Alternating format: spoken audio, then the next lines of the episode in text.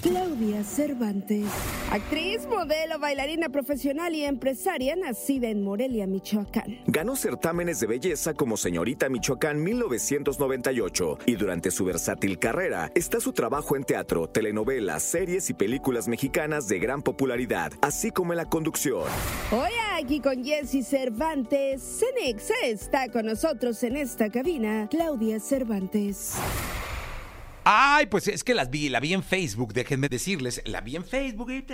Y entonces vi, dije, 900 representaciones de soltera, pero no solo dije, tengo que invitarla para que platique con nosotros. Claudia, ¿cómo estás? Bien, feliz Jessy de estar aquí contigo para celebrar con esta temporada en lo que resta del 2023 el doceavo aniversario de soltera, pero no sola, que sigue divirtiéndome mucho como actriz y, por supuesto, gracias al público que sigue asistiendo a verla. Oye, a ver, se dice fácil, ¿eh?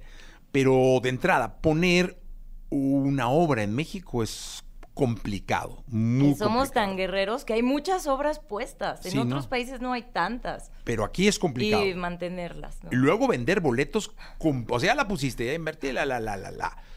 Original. Sí. Luego, vender boletos. Sí. Es complicadísimo vender boletos. Para que mi mamá entendiera qué es lo que yo hacía cuando iniciaba, le dije, imagínate que haces una fiesta un día a la semana y tienes 100 lugares. Y a ver, invítalos gratis y que vayan. Ahora cóbrales. Ahora hazlo cada semana. Eso es una buena reflexión, ¿eh? Y entonces, eh, cuando vi que era el 12 aniversario 90, dije, qué cosa, o sea, esto está, felicidades. Muchas, muchas gracias. Mucha pasión por el teatro. Oye, pero cuéntale al público, eh, ¿de qué va?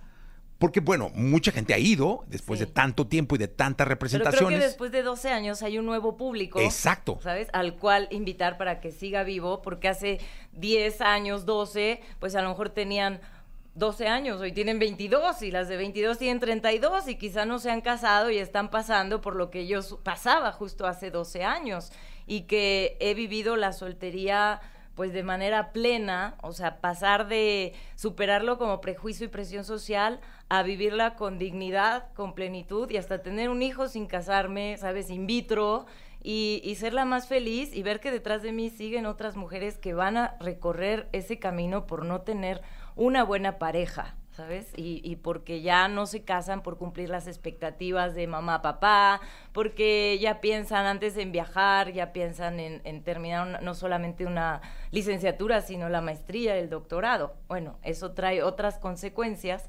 pero este soltera pero no sola también ha llegado al público masculino, también a la comunidad LGBTQ+, o sea, ya hasta me dicen, "Ah, soltere, pero no sole." ¿No? Que ya desde que se pueden casar, pues también se pueden divorciar tristemente. Entonces, esta obra pues es es un unipersonal, es un show y rompe la cuarta pared, hay interacción con el público y aprovecho porque en este mes rosa este, me sumo a las campañas de la lucha contra el cáncer de mama y con un patrocinador regalamos mastografía sin dolor al público que participa durante la función, porque es interactiva con las redes sociales, como tú te vinculas con tus radioescuchas, que sigue siendo, ya no es Twitter, ahora es ex, pero, pero la gente sigue la cuenta del personaje y en la pantalla en vivo leemos lo que se les ocurra, no hay censura, eso lo hace muy divertido, muy irreverente, pero sí ya se ganan sus mastografías sin dolor y otros premios, ¿no? Hay otros premios. Pero es el personaje de Elena Torres, que es una psicóloga, que es locutora de la 69.g, pues ella reflexiona de, pues, ¿Y, de dónde vienen las bodas? ¿Cuál es el sentido? A ver, ¿quién ha tenido un patán? Definan, porque todas hemos tenido uno. Y luego descubrimos que también hay patanas. Y después de eso, pues nos vamos a, a explorar qué es la soledad, qué es la soltería, cómo se llenan los vacíos emocionales, cómo es la vida sexual de un soltero, temas sin tabú tal como son, dándole libertad a la mujer de, de, sentirse libre, de amarse a sí misma y de no delegar la felicidad a una tercera persona, sino aprender a abrazar tu soledad, ¿sabes? Y no pasar a la desolación. Ok, ahí te va algo interesante. El, el personaje central es Elena. Sí. Tú tienes una relación muy estrecha con Elena de 12 años. Sí, totalmente. ¿Cómo, cómo, cómo va este asunto con Elena? ¿Cómo, me imagino que puede haber tenido altas, bajas. Este, no sé si algún día decidiste o quisiste cambiarle el nombre o nunca. Eh, ¿Cómo ha sido esa estrecha relación de Claudia Cervantes con Elena? Es muy interesante porque Elena como que es mi parámetro de cómo ha evolucionado Claudia en su vida personal como mujer, de cuando como autora la, o sea, la construí, a partir también de vivencias, ¿no? Y de un vómito del alma, de ya dejen de quererme presentar a alguien a fuerza, que estoy soltera, pero que no estoy sola, que sí tengo amigas, que sí tengo amigos, que sí tengo algún galán por ahí, que no quiere decir que esté sola, ¿no? Y, tenía una pelea incluso como con el género masculino de que, que si el abandono, heridas, que a lo largo de estos 12 años Claudia ha trabajado y que ya no las tiene. Pero el personaje sí es con el que se reflejan las que están pasando por ahí. Oye, ¿has, has sanado cosas tuyas por medio del personaje? Es una catarsis. A mí me ha tocado dar función cuando empiezo una nueva relación y el personaje tiene que acordarse de sus historias fallidas del pasado, e incluso llegar como a esa melancolía que te hace llorar en escena. Y este, pero también me ha tocado terminar relaciones y terminar la función diciendo, ¡Ah, vivo en libertad, como de, ah, está bien, yo puedo, yo puedo conmigo todos los días. Y, y, sí, pues embarazada le modifiqué el texto un poquito, ¿no? Porque tenía que pues justificar un poco la pancita en escena y además era muy enriquecedor, ¿no? Cómo, cómo sucedió este, la llegada de Santi al mundo. Y pues era algo que el público que conocía mi historia personal agradecía, porque era una especie de este monólogo stand-up, ¿sabes? Porque se mezclaba la ficción con la realidad. Oye, y cuéntame algo, en, a lo largo de todo este tiempo, eh, ¿dónde empezaste? ¿Cuál fue el primer lugar? Es en, eh, en la gruta del Helénico, ahí sobre Revolución, cuando estaba con Aculta, con mucho apoyo.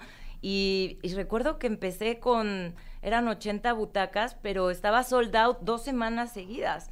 Y ellos, pues como eran más con Aculta, más conservadores, como que con la obra y los foquitos decían, ah, a ver si le va bien. Y cuando vieron este fenómeno, este, la obra ahí duró ocho meses cuando solo eran poquitas semanas.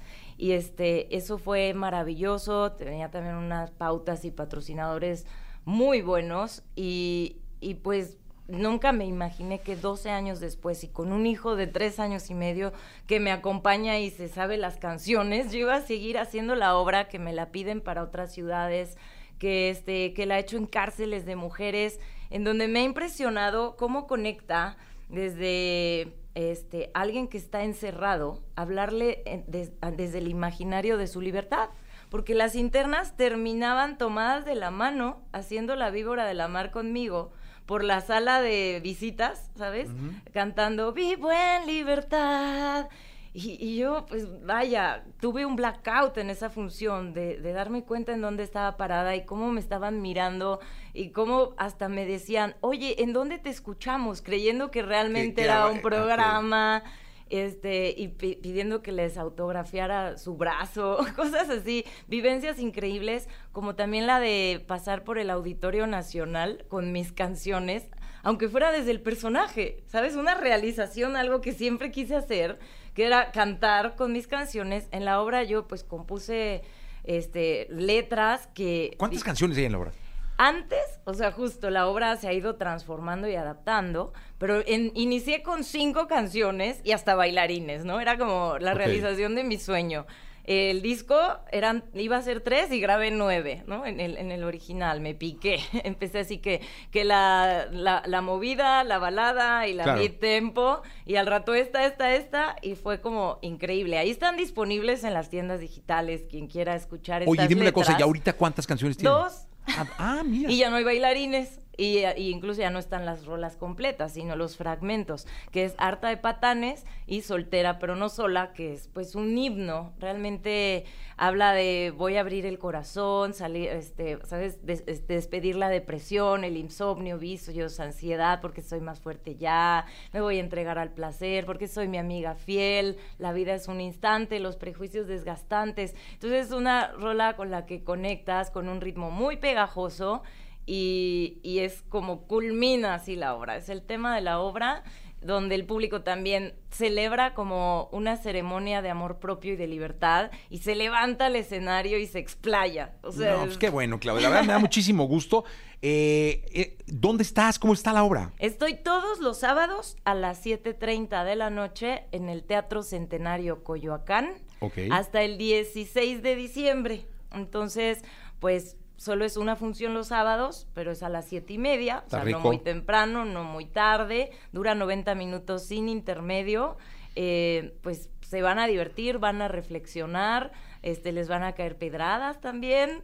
Y un día un, un señor me pidió darle el anillo a su novia en la función y dije, ¿estás seguro qué valiente? o sea, estamos puedo hacer eso. de soltería y al final le decía, oye, este, amiga, ¿quieres libertad en soltería o libertad en pareja? Y esa era la pauta a ver si él se levantaba a darle el anillo o mejor no. Ajá. Entonces los espero. Boletos con descuento tengo en la página oficial soltera pero no sola.com para el público pues que, que quiere un regalito, ¿no? Un descuento para el teatro. Perfecto. Claudia Cervantes, muchas gracias. A ti, Jessy. Gracias por estar acá y bienvenida siempre. ¿eh? Gracias, Gracias. Vamos a continuar con este programa. Es viernes.